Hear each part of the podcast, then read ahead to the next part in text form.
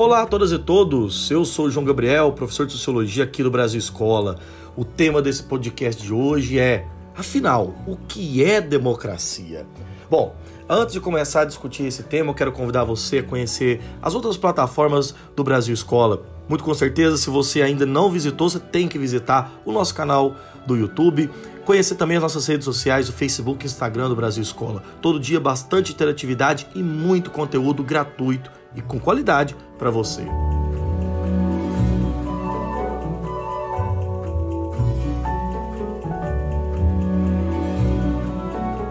Então, galera, democracia. Vou começar mais ou menos assim. A democracia é o governo do povo, pelo povo, para o povo. Abraham Lincoln, presidente dos Estados Unidos. A capacidade do homem para a justiça faz a democracia possível, mas a inclinação do homem para a injustiça faz a democracia necessária. Reinhold Niebuhr, filósofo americano. Bom, eu vou começar aí introdutoriamente com essas duas falas aqui, né, de duas figuras norte-americanas sobre a democracia. A democracia é um tema muito antigo. Eu particularmente acredito que ela já foi muito explorado. O tema já foi pesquisado por várias áreas do conhecimento. E nós aqui na sociologia pensamos a democracia de uma maneira também muito ampla. Não existe um consenso sobre o que é a democracia. Há muitas críticas a ela, há muitas defesas da democracia, há inclusive muitos idealismos em torno da democracia. O que nós vamos tentar demonstrar nessa aula de hoje aqui é uma explicação, primeiramente, né, quais são os fundamentos conceituais da democracia, a origem dela na antiguidade, como que a democracia se transformou no mundo moderno e principalmente quais são os elementos fundamentais das democracias diretas, indiretas, semidireta e etc. Então vamos começar prioritariamente a discutir o que, que significaria democracia né, dentro do âmbito dessa discussão. Primeiro, a democracia ela tem que ser entendida como uma área de estudo muito significativo. E no mundo contemporâneo, né, é um entendido como um regime defendido por quase todas as correntes do pensamento independente de suas concepções políticas e ideológicas. É certo, claro, né, que no embate político a defesa da democracia assume perspectivas bem diversas, ou seja, a maneira como ela assume na prática tem modos bem distintos e até mesmo muito conflituosos. A história da nossa democracia brasileira, por exemplo, nunca foi contínua ou simples. Nós temos aí desde o século XIX a democracia como uma meta, mas nunca ou necessariamente quase nunca atingida na sua plenitude. Por exemplo, se a gente pegar casos de outros países, como Porto, Portugal, a Grécia, a Espanha, nos anos 70, eles foram países que se tornaram democráticos somente nessas décadas, enquanto outros países, como a França, teriam uma característica mais democrática, isso desde o final do século XIX. Então, no início da década de 90, houve, na verdade, assim, uma espécie de muita gente que proclamasse que a luta pela democracia simplesmente havia triunfado, porque boa parte do mundo, cedo ou tarde, né, se adequaria ou pelo menos se submeteria ao regime democrático. Então, eu quero entender nessa parte introdutória que a democracia ela é invocada por grande parte das pessoas né, no discurso político porque todos querem ela. Os políticos adoram qualificar suas ações como democráticas ou justificarem medidas autoritárias como necessárias para defendê-la de algum inimigo. Ou seja, me parece que tudo que envolve a política recente né, está ligado direta ou indiretamente à democracia, seja para protegê-la ou seja para discordá-la. Então vamos pensar uma historicidade da democracia agora?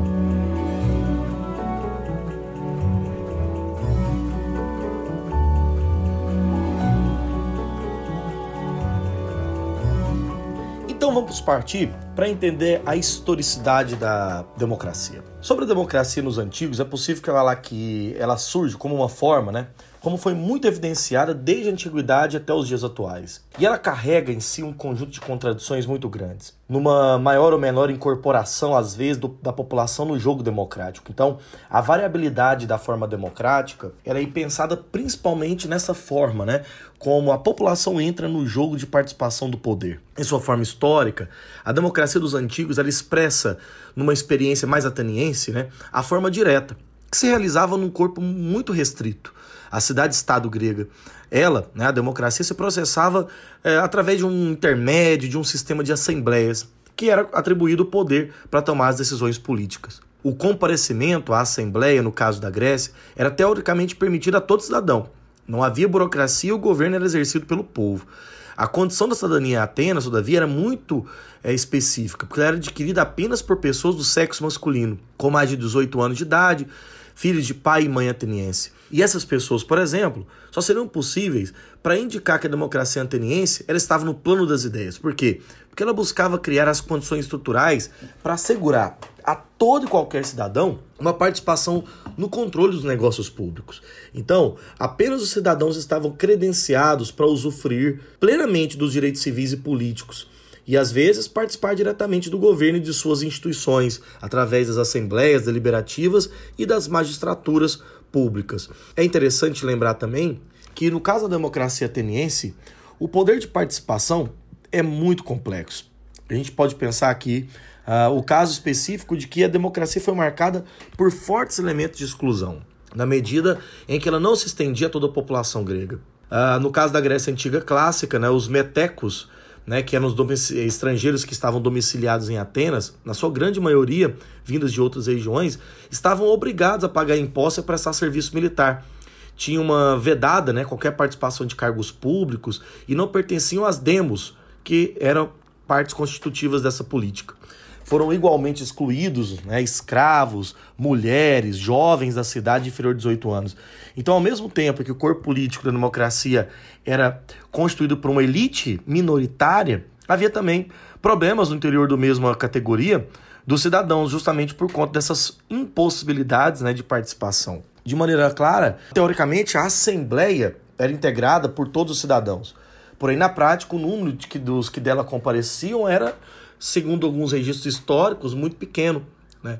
Aponta Moses Finlay, um historiador importante desse período, que a frequência à eclésia, que era a Assembleia Popular, era uma prática mais constante entre os trabalhadores e negociantes das cidades, os quais, devido à localização geográfica, encontravam mais facilidades para exercer esses direitos políticos. Mais facilidade, inclusive, dos que os próprios habitantes do interior e do litoral, que compareciam com pouca intensidade. Então, a frequência dos segmentos mais ricos da população urbana à Assembleia era pouco significativa, visto que esses setores tradicionalmente tinham um comportamento reticente frente à democracia. Então, na obra do Moses Feeling, conhecido como Democracia Antiga e Moderna, ele vai apontar fundamentalmente esses aspectos, que a democracia grega era direta, porém restritiva e muito excludente.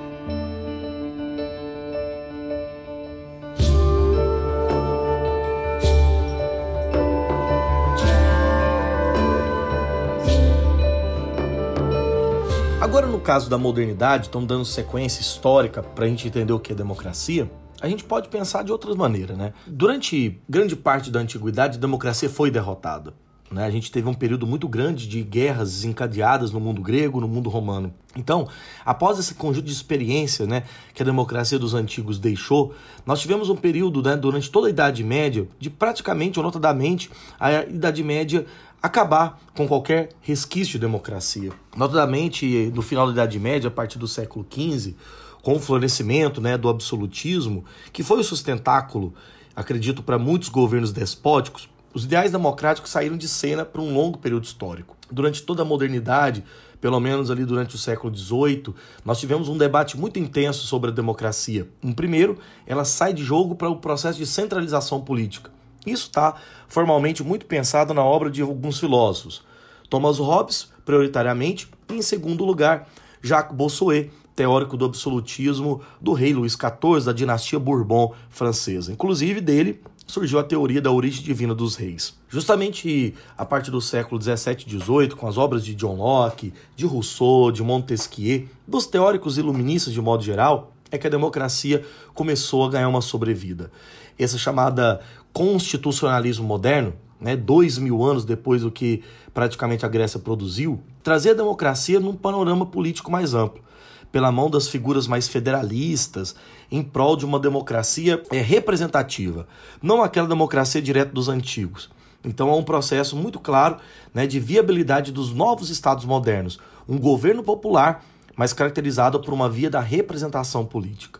Inclusive, a democracia representativa era a forma de governo em que o povo não participava diretamente da tomada de decisão sobre os temas do seu interesse, mas escolhia os chamados representantes que deveriam tomar por ele essas decisões. O grande debate no século XIX é que os anarquistas considerarão que esse regime democrático representativo é um problema, justamente por entregar o poder de decisão à figura de governantes, que agora não são mais partes do povo. Perderam sua identidade por conta de uma mudança de classe social. E aí, voltando ainda no século 17 e 18, o grande desenvolvimento do pensamento democrático, principalmente esse representativo, né, no seio das grandes evoluções burguesas, inclodiram, ou pelo menos eclodiram, melhor dizendo, dentro do contexto europeu. Essas revoluções mudaram, engendraram e se fundamentaram um ideário muito liberal, ao lado de uma democracia moderna né, que foi se constituindo como produto do capitalismo. Então a burguesia ela vai apropriar-se do regime democrático de forma a pensar né, e trazer essas reflexões agora como regra, como regra geral. Então a gente tem, durante a modernidade, um aparelhamento burguês da democracia. A democracia dos modernos, né, ela se edifica muito como referência num pensamento liberal, que era principalmente avesso aos direitos democráticos mais abrangentes. Os liberais vão ter defesa de liberdade, igualdade, propriedade, justiça e tal, mas dentro do âmbito dos seus interesses burgueses. Então, dessa forma,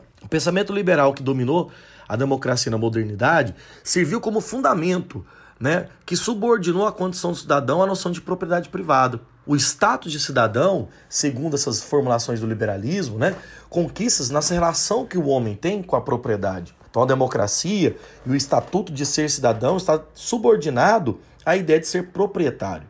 Essa visão tem um desdobramento muito grande né, de, e ao mesmo tempo restritiva, porque ela fica grande na aplicabilidade, porque grande parte dos países vão se incorporar desse discurso, mas ela se torna muito excludente, porque a democracia então fica representada pela essa noção de propriedade.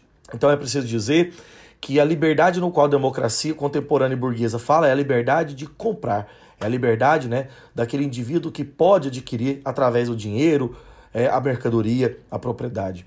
Entretanto, democracia e liberalismo né, são duas contraposições históricas que se manifestaram de forma muito, mas muito conflu é, confluente e ao mesmo tempo conflituosa. Porque em vários países de tradição liberal, a democracia foi solapada em prol de grandes ditaduras. Agora, eu quero partir com vocês para um outro ponto da aula para a gente caminhar para nossas finalidades da aula. É pensar exclusivamente alguns tipos de democracia.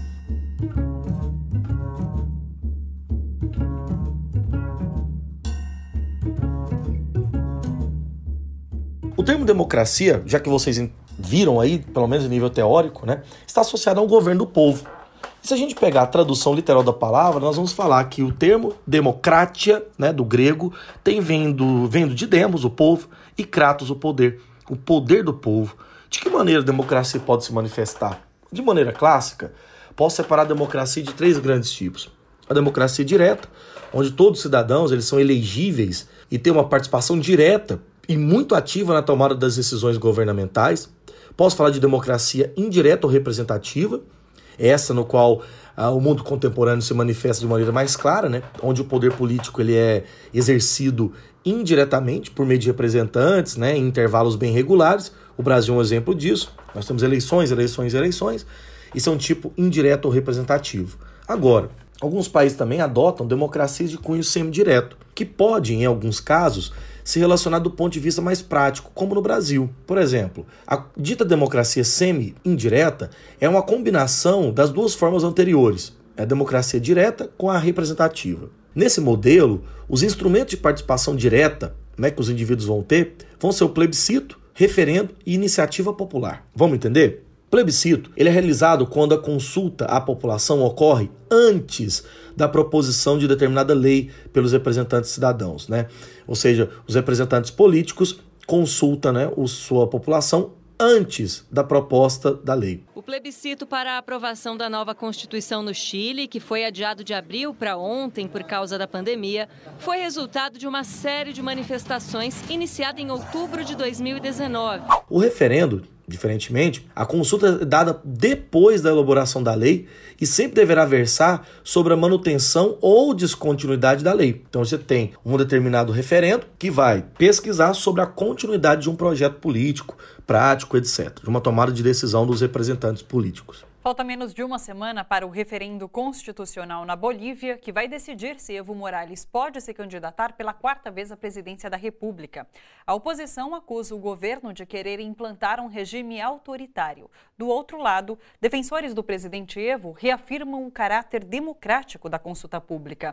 A iniciativa popular é quando a própria população propõe determinada lei, cabendo a ela, tipo, a função legislativa. E é essa função de propor a lei, lá no alto, né, lá no Congresso Nacional, assume de aceitar ou recusar a proposição. Então você pode ter uma iniciativa popular, tanto municipal quanto estadual, quanto também no nível mais federal. Quatro meses sem resposta o projeto de lei Mais por Menos de autoria popular, que reuniu 35 mil assinaturas e que pede a diminuição de gastos da Câmara Municipal de Uberlândia, foi protocolado no dia 13 de maio de 2019. Mas ele ainda não foi discutido no plenário.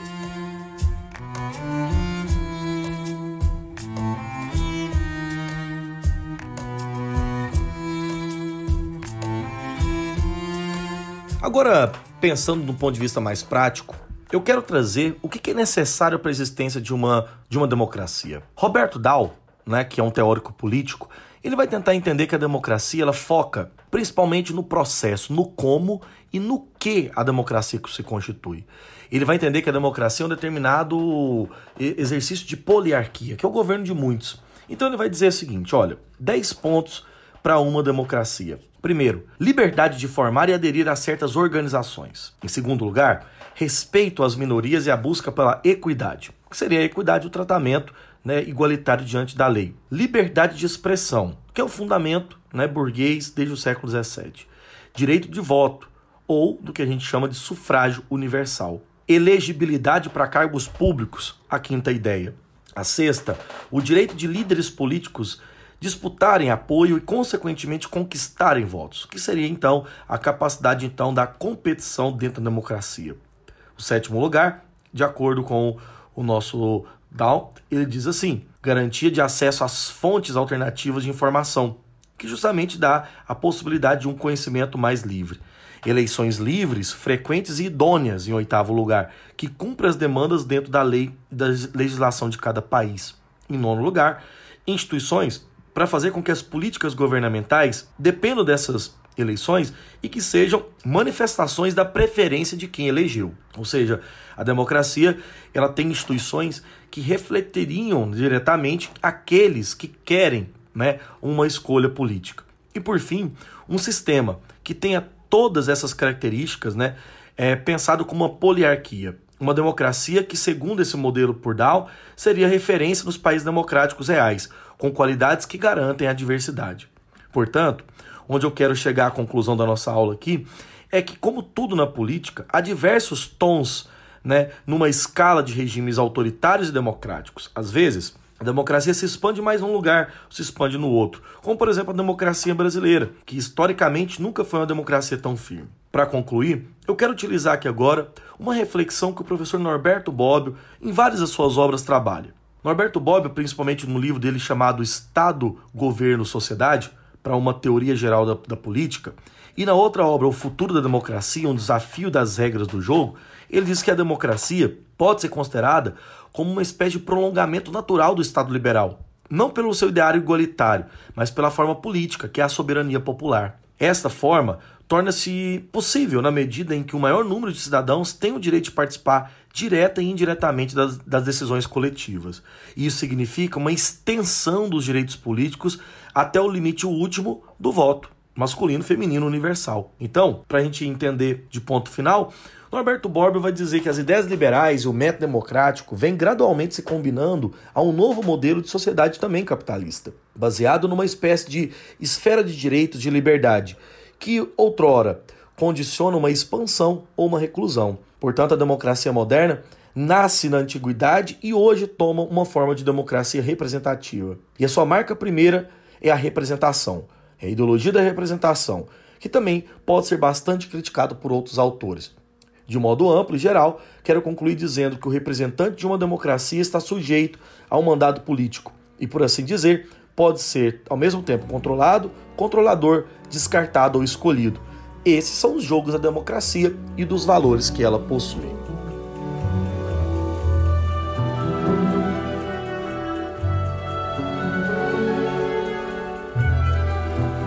Gostaria de finalizar então o nosso podcast aqui citando as obras de referência que eu usei durante a minha aula. Primeiramente, as referências escritas. Eu usei aqui fundamentalmente um texto chamado Democracia Transformações Passadas, Desafios Presentes e Perspectivas Futuras, de John Markoff. Utilizei também Democracias Velhas e Novas Controvérsias, de Antônio Cabral Neto, da Universidade Federal do Rio Grande do Norte. Utilizei o livro clássico de Moses Finlay, Democracia Antiga e Moderna. Além deste, obras do professor Norberto Bobbio, obras que são essas. Primeira, O Futuro da Democracia, um desafio das regras do jogo, publicada pela editora Paz e Terra no Brasil. Pela mesma editora, Estado, Governo Sociedade, para uma teoria geral da política. E, por fim, Liberalismo e Democracia, publicada pela editora brasiliense do estado de São Paulo. Um grande abraço para vocês, meu muito obrigado pela nossa audiência e mais uma vez, conheça o Brasil Escola nas outras plataformas.